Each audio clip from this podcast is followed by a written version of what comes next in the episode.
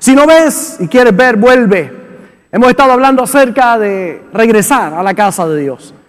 Si algo tenemos en Puerto Rico es mucha gente apartada que en un momento fueron a la iglesia, algo los desilusionó, algo los hizo que se apartasen del Señor. Sin embargo, eh, es importante que entendamos que la casa de Dios se convierte en un refugio, en una gran oportunidad de que nuestra vida pueda ser transformada, en conectarnos unos con otros como familia de la fe y que la iglesia no es un lugar perfecto. La iglesia está llena de imperfectos en el lugar, ¿verdad? Donde pueden ser transformados y encontrarse con el perfecto.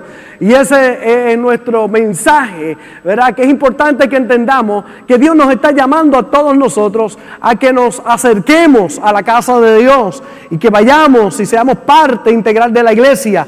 Cristo es la cabeza y la iglesia es el cuerpo. Usted no puede decir que ama a Cristo si no ama a su cuerpo. El cuerpo es, eh, es donde eh, la cabeza, Cristo, ¿verdad? Es el que gobierna. Pero nosotros como cuerpo de Cristo tenemos que saber que todos tenemos una función en particular dentro de ese cuerpo y que a veces las cosas no funcionan como quisiéramos, pero qué bueno saber que la cabeza, Cristo, nos va a dirigir para que encaminados con su gracia y su poder podamos alcanzar todo lo que Él ha prometido para nosotros.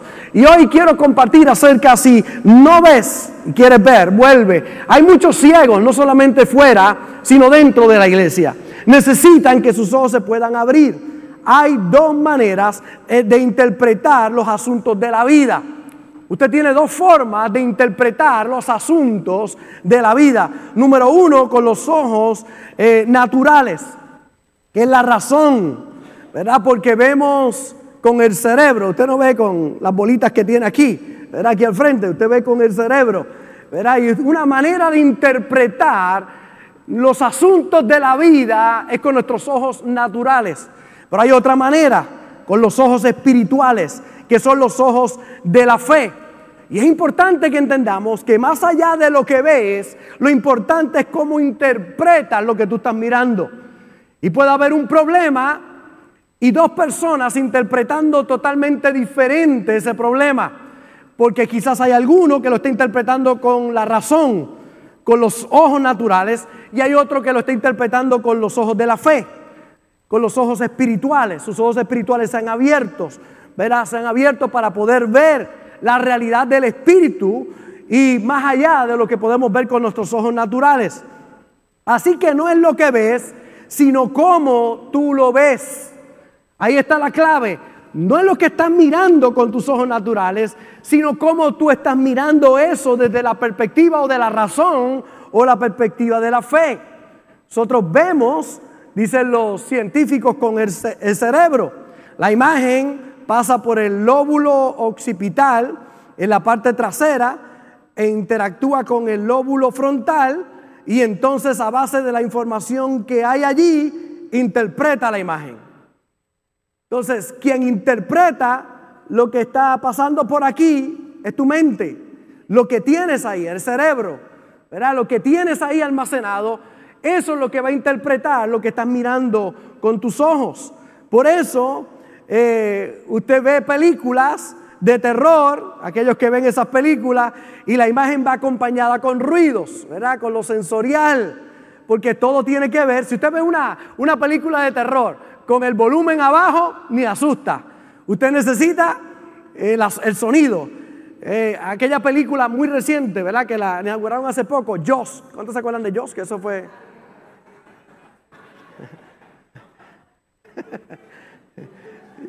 Yo me acuerdo de Joss. Lo fui a ver, eso fue los otros días. Fui a ver a Joss en el Teatro 150 de Laguna Gardens, que era lo más adelantado que había en esa época. Y fui a verlo. ¿Cuántos fueron ahí al teatro 150? Dios mío, Dios Padre Celestial. Cristo de la Gloria. Pues yo fui allí y lo impresionante no era, ahora usted mira ese tiburón y da gracias, ¿verdad? Pero el tiempo que yo viví, mirar ese tiburón daba miedo, nadie quería ir a la playa, ¿verdad? Pero no era aquello que era ficticio, esos eran los mejores efectos especiales que había en aquella época.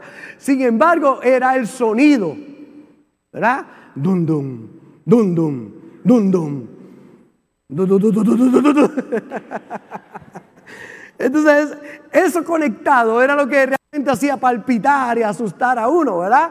Eh, porque era un juego completo entre mente y, lo que son las sensaciones, ¿verdad? Eh, lo que escuchas y lo que estás viendo. Y esa combinación hacía que tú temblaras y te asustaras, ¿verdad? Eh, aquí en Puerto Rico hace muchos años traían algo parecido a Disney. Bueno, no parecido, no se parecía mucho, pero era la casa del terror, ¿verdad? Y la casa del terror es interesante porque no daba miedo, la casa cuando tú entrabas, eh, pero la preparación que te hacían sí era impresionante, ¿verdad? El miedo que te provocaban eh, el tú no saber qué iba a pasar. Y después tú veías lo que pasaba adentro, realmente no asustaba, pero cómo te llevan, ¿verdad? Y van trabajando y trabajando con tus sensaciones, con lo que están mirando, con lo que estás escuchando. Yo hace muchos años trabajaba como pastor asistente en nuestra iglesia en Carolina eh, y entre las cosas que tenía que dirigir, 40 ministerios, pero tenía entre ellos la vigilancia de la iglesia. El templo no tenía paredes, así que teníamos guardias todas las noches para que cuidaran el lugar. Y yo era el cargado de, que todo estuviera en orden, ¿verdad? Y que fueran, y que, siempre hubiera alguien allí para que no se robara nada de la iglesia. Así que me tocaba eso. Y cuando un policía, uno de los guardias de seguridad, no iba, me tocaba a mí vigilar. Ya trataba de llamar a alguien más, no conseguía, pues tenía que hacerlo yo, no podíamos permitir que, ¿verdad? que nos robaran allí. Y aquel templo pues inmenso, ¿verdad? 90 pies de alto en el centro, sus vigas enormes, ese edificio. Y hermano, por la noche era una cosa espeluznante, porque aquellas vigas sonaban. Y usted de noche, a las 2, 3 de la mañana, usted oía un sonido como eso y le temblaba el alma. No había nada, el ruido que había, la sensación que había, el juego con esas emociones era impresionante, ¿verdad? Y hay dos o tres que se ríen aquí, pero hay, hay damas aquí que, y hombres también que si ven una cucaracha. Hay un corito que dice, mata la cucaracha, hasta. ¿Ah? Y tan fácil que es matar una cucaracha, pero hay gente que le tiene terror. Ve una cucaracha. ¿Cuánto le tienen miedo a la cucaracha? Levanta la mano. Muy bien, hay dos o tres aquí. ¿Cuánto le tienen miedo a los lagartijos? A los lagartijos, lagartijos. A las iguanas de palo. ¿Cuánto le tienen miedo a las iguanas de palo? ¿Verdad? Y fíjese que tiene que ver con la mente, porque hay gente que no tiene problema. Yo no tengo problema con una iguana, no tengo problema con una cucaracha, ni, tampoco con un eh, lagartijo, ¿verdad? Como yo conozco a alguien de mi casa que todavía vive conmigo, que no es la pastora, que le tiene terror a los lagartijos, ¿verdad? Y en casa hay uno que vive en casa, que entra y sale por la puerta del frente del ente. Yo lo saludo todas las mañanas, no hay broma. Sí, le pusimos de nombre Pepín, se llama Pepín. Y yo lo saludo, Pepín, hey, Pepín, ¿cómo está? Y entonces, vive en casa, el hombre. Pero lo interesante es que tiene que ver con la mente, porque hay gente que no le tiene miedo. ¿Cuánto le tiene miedo a las serpientes, a la serpiente, a la culebra. Yo le tengo respeto, ¿verdad? La pastora le tiene terror, ¿verdad? Pero, pero ¿cuántos saben que, una serpiente para, para... Hay personas que una serpiente es una mascota. Yo tengo un vecino que tiene como mascota serpientes. Le gustan las serpientes, las toma, juega con ellas, no importa lo peligroso que puedan ser. Así que no tiene que ver con la serpiente, tiene que ver cómo tú interpretas lo que es una serpiente. Que no son los asuntos de la vida, sino cómo tú los interpretas. Porque lo que para uno puede coger una serpiente y jugar con ella, para otro jamás se imaginarían una serpiente. Así que no tiene que ver con la serpiente, tiene que ver con quién, con nosotros. La manera que interpretamos las cosas en la vida. Hay cosas que para alguien le producen miedo y para otras personas es algo normal. Porque no tiene que ver con las cosas, tiene que ver con qué, cómo lo interpretas. No tiene que ver con el dictamen o el diagnóstico de un doctor, tiene que ver cómo interpreta lo que el doctor está diciendo. No tiene que ver con la situación que vive tu matrimonio, sino cómo la estás mirando. No tiene que ver con la situación con tus hijos, tiene que ver cómo la miras. Porque unos en las mismas circunstancias le creen a Dios, usan su fe, mantienen su fe y ven la mano de Dios. Otros se llenan de temor y dicen, aquí no hay nada que hacer, esto se terminó, ya no hay nada que hacer. Es tu interpretación de lo que está pasando. Muchos le echan la culpa a Dios de sus interpretaciones. De lo que ellos interpretan. sin entender que ya Dios declaró una palabra y que necesitas caminar por esa palabra. Por eso, pues yo tengo gente aquí que le tiene miedo a las palomas. A las palomas. No quiero decir el nombre, puedo decir que es Giselle, pero no hay problema, pero sí tiene. Si tu mente no tiene los pensamientos correctos, tu interpretación de lo que ves no será correcta. Si no tienes al Señor, tienes que saber algo, estás muerto espiritualmente. Si no has recibido a Jesús como Señor y Salvador de tu vida, vives desde el cuerpo y, la mente, pero no desde el espíritu. Estás muerto espiritualmente está muerto. El día que recibes a Jesús como Señor y Salvador de tu vida, la Biblia dice que resucita tu hombre, tu mujer interior. Recibes vida. Por eso ahora puedes ver la vida diferente. ¿Cuántos cuando le entregaron su vida a Jesús comenzaron a ver la vida diferente? Todo comienza a verse diferente, desde otra perspectiva.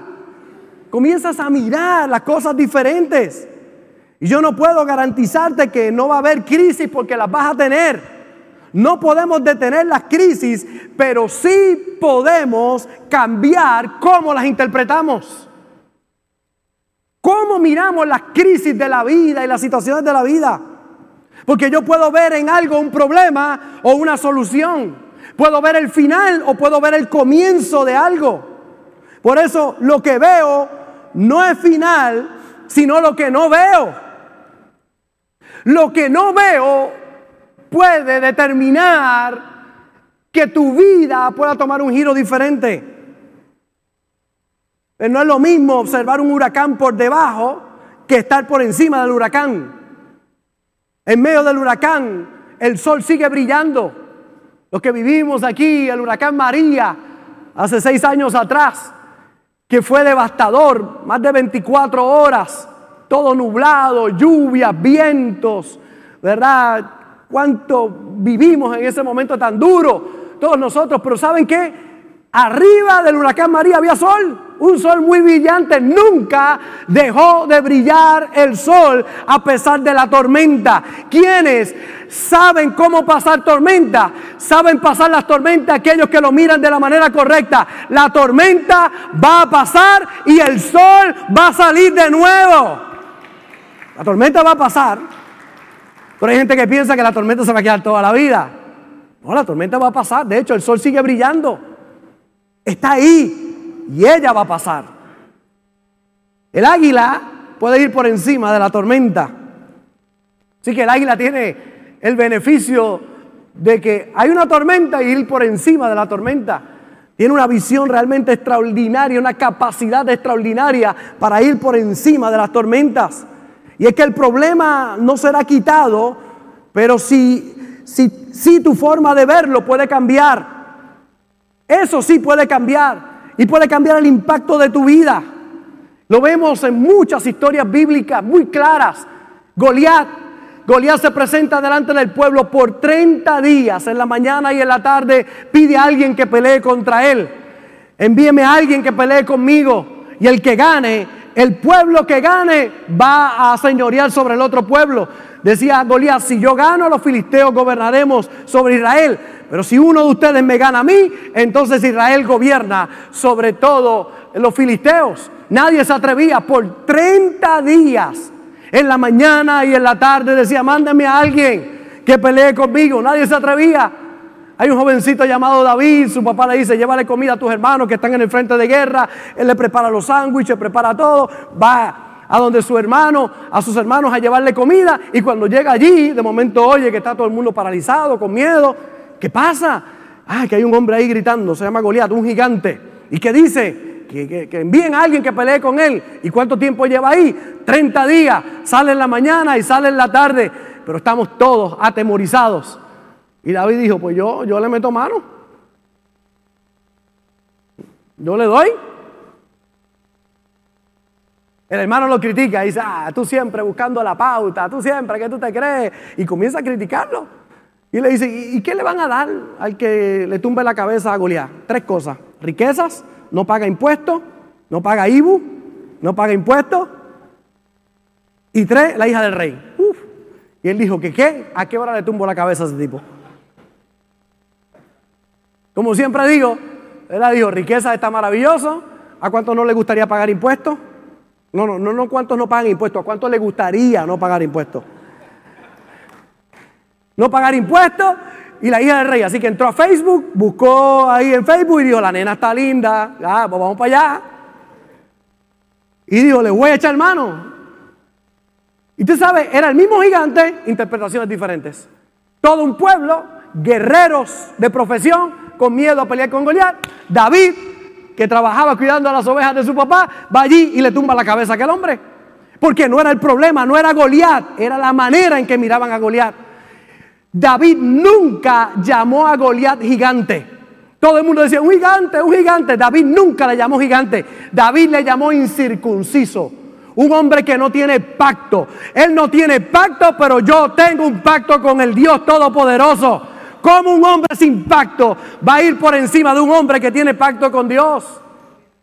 Entonces no es Goliat, no son los problemas de la vida, es como tú los miras y los interpretas. Ahí está la clave.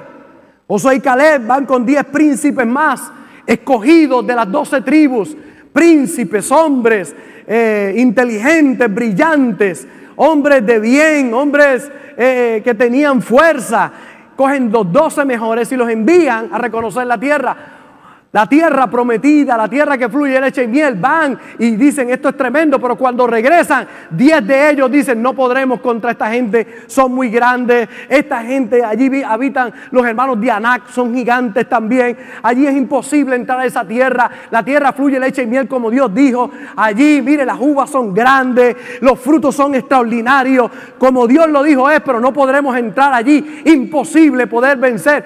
Nosotros le parecíamos a ellos como langostas Miren, nos veíamos insignificantes frente a ellos. No podremos ir contra ellos. Dice la Biblia que el pueblo le escuchó y toda la noche lloraron. No podemos. Josué y Caleb se levantaron y dijeron, ¿qué hacen llorando? Fuimos a ver la tierra. Fluye leche y miel. Pero si Jehová va con nosotros, vamos a vencer. Nos los comeremos como pan. ¿A cuánto le gusta el pan? Anuncio no pagado, el de los sidrines, qué rico es, ¿verdad? El pan, ¿A cuánto le gusta el pan sobao? Así dijo, así dijo José y Caleb, no los comeremos como pan sobao.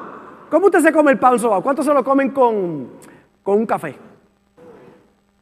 Y un quesito por el lado. Así nos vamos a comer, como pan. Fíjate la interpretación de dos contra diez. Por eso no siempre la mayoría tiene la razón. Diez dijeron no podremos. Dos dijeron vamos para adelante. Lo vamos a lograr. Aquí en Puerto Rico hay mucha gente que apuesta que Puerto Rico no va para adelante. Pero habemos gente que estamos creyendo que Dios va a hacer algo grande con esta tierra. Así que no vemos con los ojos, vemos con la mente. Por eso tu mente necesita ser iluminada con la palabra de Dios. Pablo le dice a los Efesios capítulo 1, verso 18, alumbrando los ojos de vuestro entendimiento para que sepáis cuál es la esperanza a que Él os ha llamado y cuál es la riqueza de la gloria de su herencia en los santos. Alumbrando los ojos de vuestro entendimiento.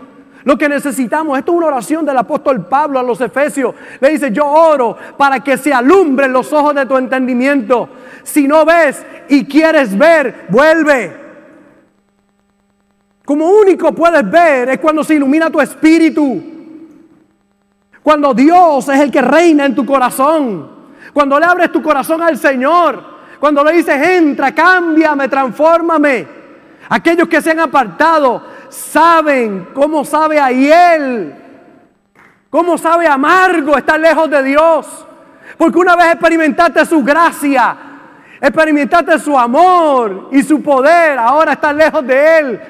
Y yo te digo en el día de hoy, si perdiste la visión como Sansón que perdió la visión, te digo hoy, vuelve. Si estás dentro de la iglesia y todavía estás ciego, yo declaro que hoy tus ojos se alumbran para que puedas ver.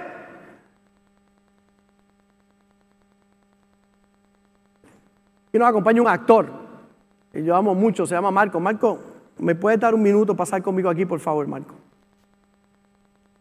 Ven acá, Marco, ven acá. Este es un actor, le, te lo voy a ver por televisión por ahí, pero lo voy a usar para algo hoy. Ven acá.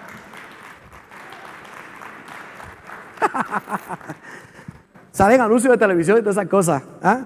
Y aquí está en segunda fila con su esposa. Hola Marco, ¿cómo estás?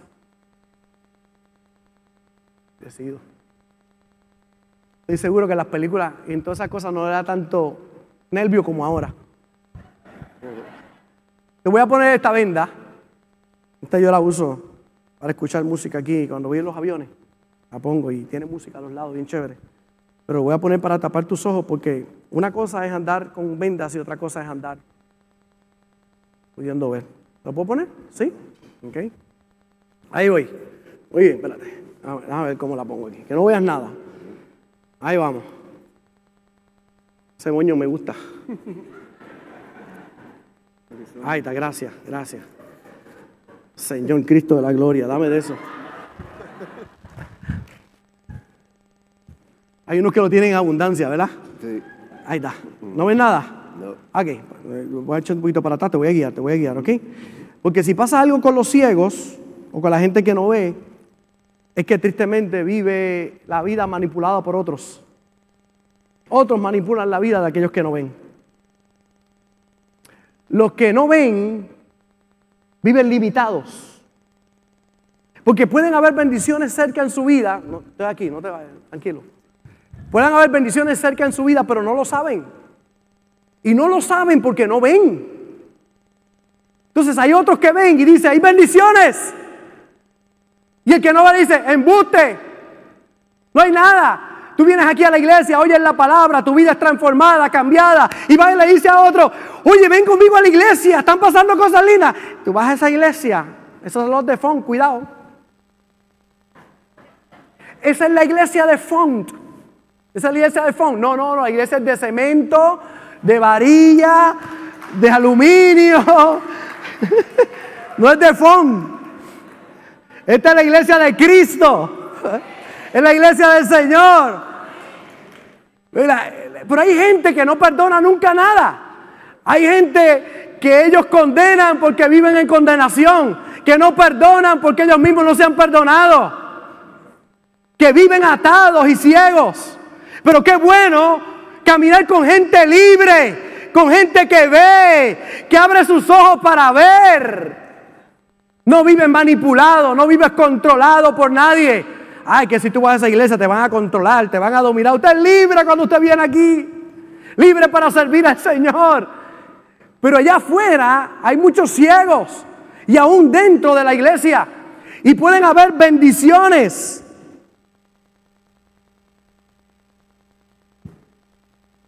Pueden haber bendiciones grandes, bonitas, extraordinarias. Pero como tú estás ciego, no la puedes alcanzar. No llegas a ella. Si yo le dijera, Marco, hay una bendición grande por ahí, busca la bendición, por favor. Estoy aquí contigo.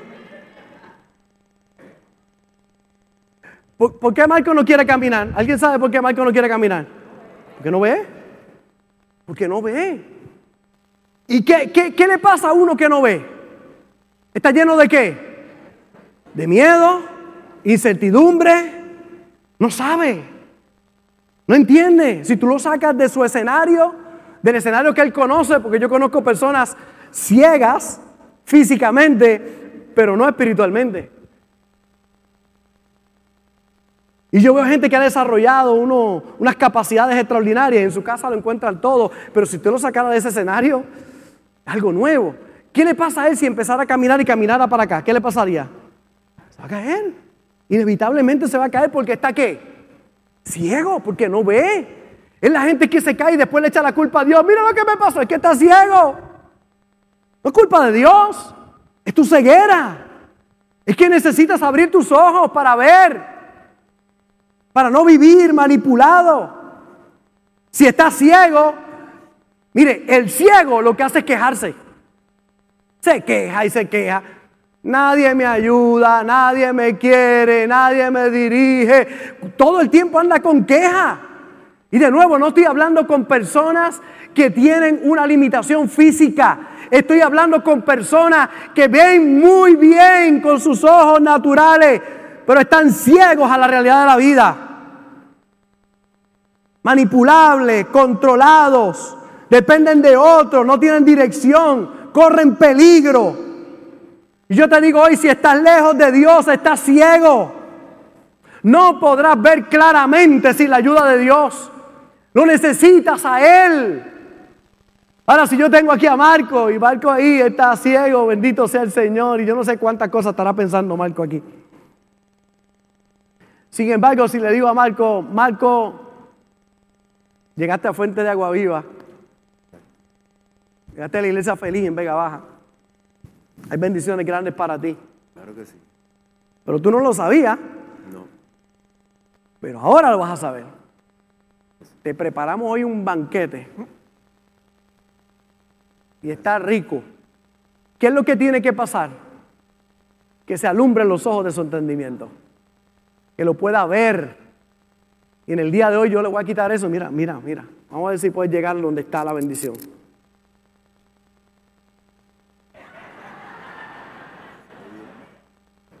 Allá, que eso es suyo. Déjalo para allá.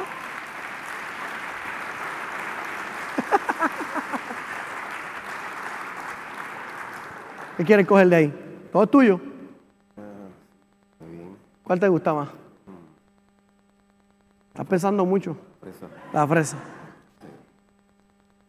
Gracias. Te amo. Yo también. Gracias. Un actor profesional conmigo aquí, ¿te imaginas?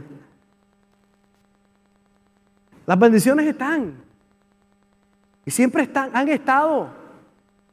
Es la manera en que vemos las cosas las interpretamos. Decía un ciego, la verdadera ceguera es la del alma. Aquellos que tienen vista pero no visión, ven con los ojos pero son ciegos en el corazón. Nosotros tenemos un recurso más allá de las habilidades naturales, que es sobrenatural y es la fe. Es ver lo que no se ve. Es lo más grande para poder caminar en victoria, la fe. La pregunta que yo te hago en esta hermosa mañana es, ¿qué tú ves? Más allá del problema, más allá de la dificultad, más allá de la situación que estás viviendo, ¿qué ves? ¿Qué estás mirando? Porque si lo único que ves son problemas, dificultades, si lo único que te sale por tu boca es la queja, que no hay futuro, que no vas a llegar a ningún lado, que nadie te ayuda, es que estás ciego. Necesitas quitar esas vendas de tus ojos. Hace 44 años, teniendo 10 añitos de edad, se me quitaron esas vendas. Y empecé a ver la vida diferente. Empecé a entender que la vida es una bendición. Aún con sus retos, problemas, dificultades. En el mundo tendré aflicción. Pero él dijo, confiad, yo he vencido al mundo. Pero tenemos nosotros el poder de la fe. Primera de Juan 5:4, porque todo lo que es nacido de Dios vence al mundo. Y esta es la victoria que ha vencido al mundo. Nuestra fe. Lo que nace de Dios vence al mundo. Y cuando tú recibes a Jesús como Señor y Salvador de tu vida, cuando tú te reconcilias con el Señor, naces de Dios. Y lo que nace de Dios vence al mundo. Y esta es la victoria que ha vencido al mundo, nuestra fe. La fe espera algo. Es la certeza de lo que se espera, la convicción de lo que no se ve. Yo te digo en el día de hoy, es tiempo de que quites las vendas de tus ojos, que sean quitadas y comiences a ver como Dios ve. Que tengas expectativa. A mí me gusta predicarle a gente con expectativa, porque son esa gente los que arrebatan sus milagros. Y escucha bien, ningún religioso accesó a nada de Jesús. Solo los hambrientos. Cuando usted busca las escrituras, una mujer de flujo de sangre, hambrienta de un milagro, Si toco el borde del manto me sano y se arrastró y tocó el borde de virtud, salió de Jesús un ciego que gritaba, Jesús, hijo de David, ten misericordia de mí. Un leproso que le dijo, si quieres puedes limpiarme. Una mujer que su hija estaba enferma y le dijo, sana mi hija. La Biblia nos habla del ciego Bartimeo. Le gritaba a Jesús, hijo de David, ten misericordia de mí. Aparece en Marcos capítulo 10, verso 46. Entonces vinieron a Jericó y al salir de Jericó él y sus discípulos y una gran multitud, Bartimeo el ciego, hijo de Timeo, estaba sentado junto al camino mendigando. Estaba junto al camino mendigando. Allí estaba el ciego junto al camino. Jesús va en el camino, Él está junto al camino y los que están junto al camino siempre estarán mendigando. Allí estaba porque estaba ciego. Tenía la capa que le daba derecho a pedir. Una capa que el gobierno le daba y él pagaba para que pudiera pedir. Y allí estaba con su capa pidiendo junto al camino, como hay muchos hoy, junto al camino, ciego, mendigando. Gritaba, se cansó de esa vida, dijo, ya no más, ya no quiero vivir así. Yo quiero un milagro en mi vida, yo quiero ver. Y dice, y oyendo que era Jesús Nazareno, comenzó a dar voces y a decir, Jesús, hijo de David, ten misericordia de mí. Muchos le reprendían para que se callase, pero él clamaba mucho más, hijo de David, ten misericordia de mí. Entonces Jesús, deteniéndose, mandó a llamarle y llamaron al ciego diciéndole, ten confianza, levántate, te llama. Él entonces arrojando la capa, ahí hay un mensaje total, completo, arrojando la capa, dijo, ya no voy a mendigar más. Se levantó, todavía era ciego, pero ya tomó la decisión. Y dice, se levantó y vino a Jesús, respondiendo Jesús le dijo, ¿qué quieres que te haga? Hay mucha gente que dice, ¿qué pregunta es esa? ¿Cómo que quieres que te haga? Bueno, a lo mejor dijo, sana mi suegra, a lo mejor se ha dicho, sana mi suegra, me duele una uña, tengo una situación con la familia para que me ayude. No, no, no, ¿qué quieres que te haga? Y él responde claramente, y el ciego le dijo, maestro, que recobre la vista. Y Jesús le dijo, vete, tu fe te ha salvado. Tu fe te ha salvado. Y yo vengo a decirte en el día de hoy es tu fe. Es tu fe puesta en las manos de Dios que va a hacer que el milagro pueda ocurrir. Es tu fe, tu fe es la que va a traer esa salvación. Tu fe puesta en Dios. Pero me gusta cómo termina. Dice, y enseguida recobró la vista y seguía a Jesús en el camino. ¿Cómo estaba al principio? Junto al camino, mendigando. Pero ahora recibe la vista y está en el camino. Hoy Dios te está llamando para que vengas al camino. Porque en el camino ahí está la vida, está la verdad y está lo que tú necesitas para poder ver. Para que tus ojos se iluminen. Dice que gritaba, los discípulos le pedían que se callara, pero él gritaba con mayor intensidad. Así que necesitamos gente que siga creyendo, necesitamos gente que no se rinda por su sanidad, por su prosperidad, que pidan con intensidad y creyendo, pero que de la misma manera vivan agradecidos de lo que Dios ha hecho en su vida. Escuche bien, si el ciego Bartimeo llega a pensar, yo nací para ser mendigo, yo nací para ser ciego, no recibe su milagro. Si Bartimeo, como muchos que estaban junto al camino, hubiese pensado, esto no es para mí, para mí no hay salida, seré ciego toda la vida, se queda ciego. Pero dijo, ni un día más, yo quiero mi milagro. La pregunta, ¿habrá gente en esta mañana que diga, yo quiero mi milagro, yo quiero lo que Dios tiene preparado para mí? Habrán personas hoy que digan, saco las vendas de mis ojos y le voy a creer a Dios con todo mi corazón. Voy a usar mi fe, voy a creer. Este hombre creyó, fue atrevido, usó su fe. Tenemos que ser personas que le creamos a Dios, que confiemos en lo que Él ha dicho, que tengamos consistencia, madurez, profundidad y carácter.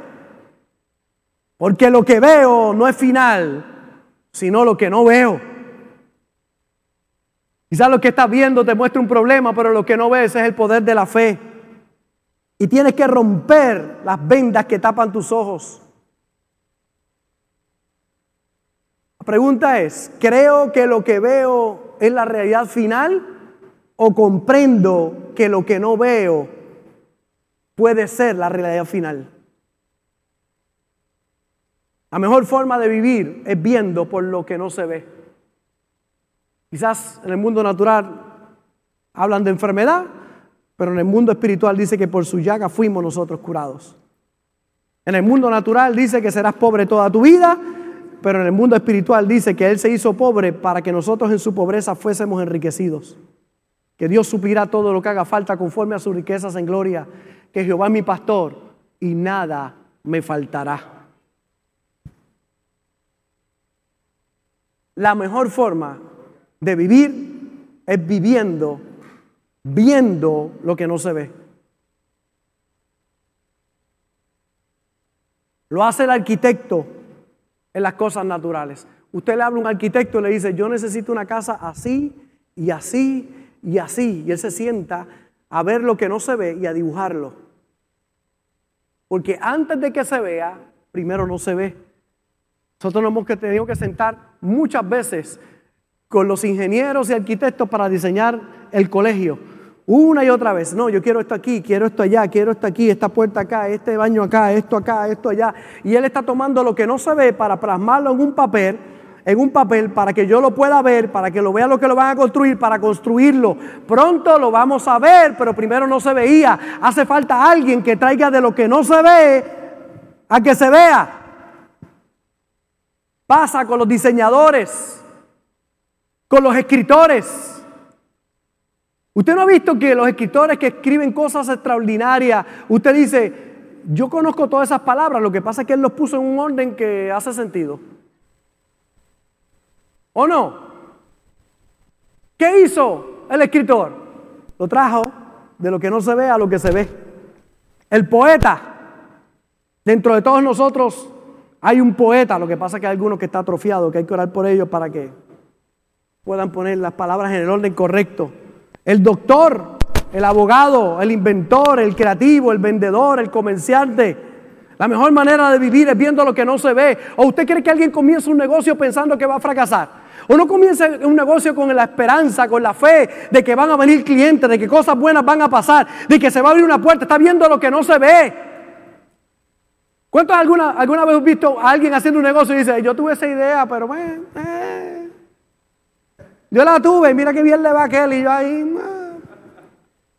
Alguien lo trajo de donde no se veía lo que se ve. Es el consejo bíblico, no mirando nosotros las cosas que se ven, sino las que no se ven. Pues las cosas que se ven son temporales, pero las que no se ven son eternas.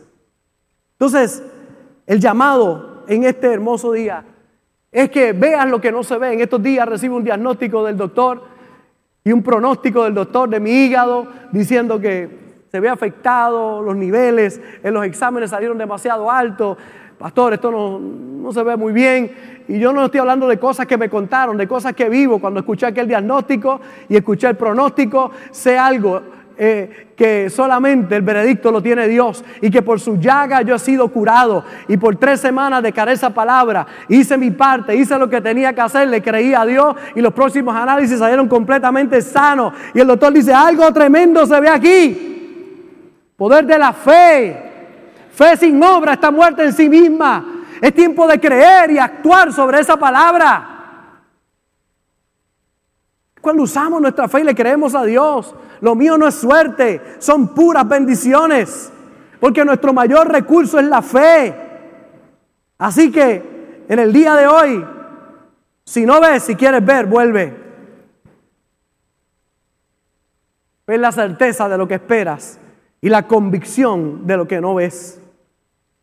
Porque por fe andamos y no por vista. Por eso, si lo puedes ver, lo puedes creer, y si lo puedes creer, lo puedes tener. Ya está creado en el mundo invisible. ¿Y cómo lo traemos al mundo visible? A través de la fe. Por eso en el día de hoy tenemos que ponernos en las manos de Dios y tomar la oración del apóstol Pablo cuando le dice a los Efesios en el capítulo 1, verso 18, alumbrando los ojos de vuestro entendimiento que se alumbren tus ojos en el día de hoy. Si estás lejos de Dios, vuelve, que tus ojos se van a iluminar. Vas a ver la vida diferente. Si estás dentro de la casa de Dios y te han dicho, ay, que es imposible, no vas a poder lograrlo, yo te digo en el día de hoy, se abren tus ojos para poder creer en el día de hoy. Dios cambia tu historia si puedes creer. Y escucha bien, Dios toma malas historias y le da buenos filanes.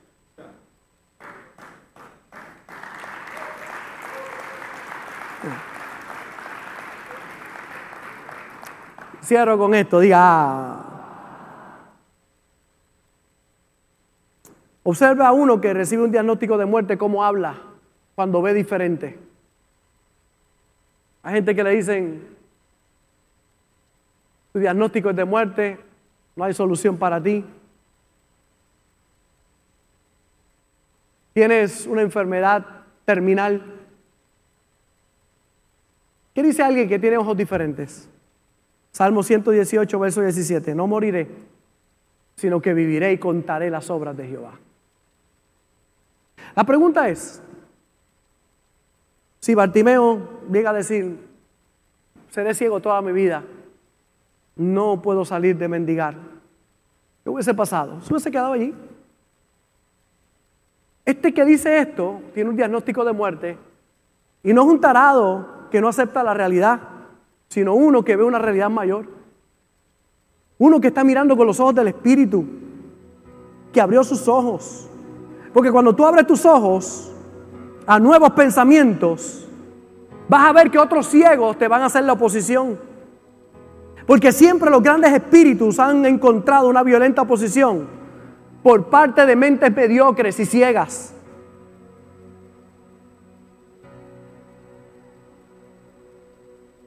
Por eso es importante que tú abras tu corazón en el día de hoy, porque nunca irás más lejos que tu visión. Si puedes ver lo invisible, puedes hacer lo imposible. Lo puedes lograr. Pero para eso tus ojos se tienen que ver. Te espera un manjar, pero si tus ojos están cerrados, no podrás caminar hacia Él. Pero cuando tú le crees a Dios, las vendas se comienzan a caer. Comienzas a ver la vida diferente. Comienzas a ver la salida de las dificultades y los problemas. Porque has decidido mirar diferente. Y hoy es un día de que nuestros ojos se puedan abrir. No sé qué te dijeron sobre el problema. Yo sé lo que dice la palabra de Dios. Lo que Dios ha dicho. La pregunta es, ¿a quién le vas a creer? ¿A Dios o a la opinión de la gente?